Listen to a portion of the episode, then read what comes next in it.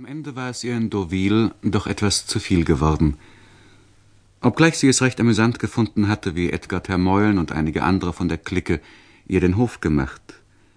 Aber dann hatte sie das Gefühl gehabt, aufzubrechen, eine Woche noch unterwegs zu verbringen, um dann heimzukehren. Sie hatte dann noch zwei Tage zugegeben, irgendwo in einem kleinen romantischen Nest am Oberrhein verlebt. Aber schließlich hatte sie sich doch entschlossen, wieder mal bei sich zu sein, obgleich sie nichts besonders heimzog.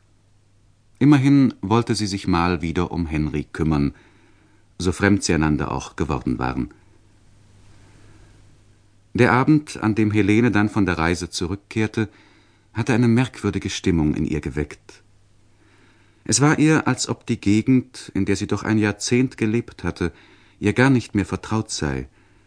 Irgendeine Schwermut überkam sie schon, als sie über den See fahrend den verwilderten Park und das alte graue Haus darin wiedersah, als ob sie hier nicht mehr zu leben vermöchte, und einmal war ihr gar, als ob sie überhaupt nicht mehr leben möge. Dazu gab es auf Schritt und Tritt, so wie sie das Ufer betreten, sonderbare Vorzeichen für sie. Es lag etwas in der Luft. Vielleicht war es ein Föhn, der von den Alpen herüberkam, in die Ufergärten einfiel und ihr Gemüt schwer machte. Der Jahreszeit nach wäre das nichts Verwunderliches gewesen.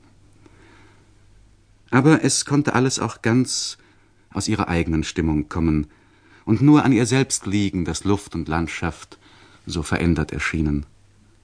Morgen, wenn sie ausgeschlafen, würde es wohl vorüber sein, versuchte sie sich zu beruhigen.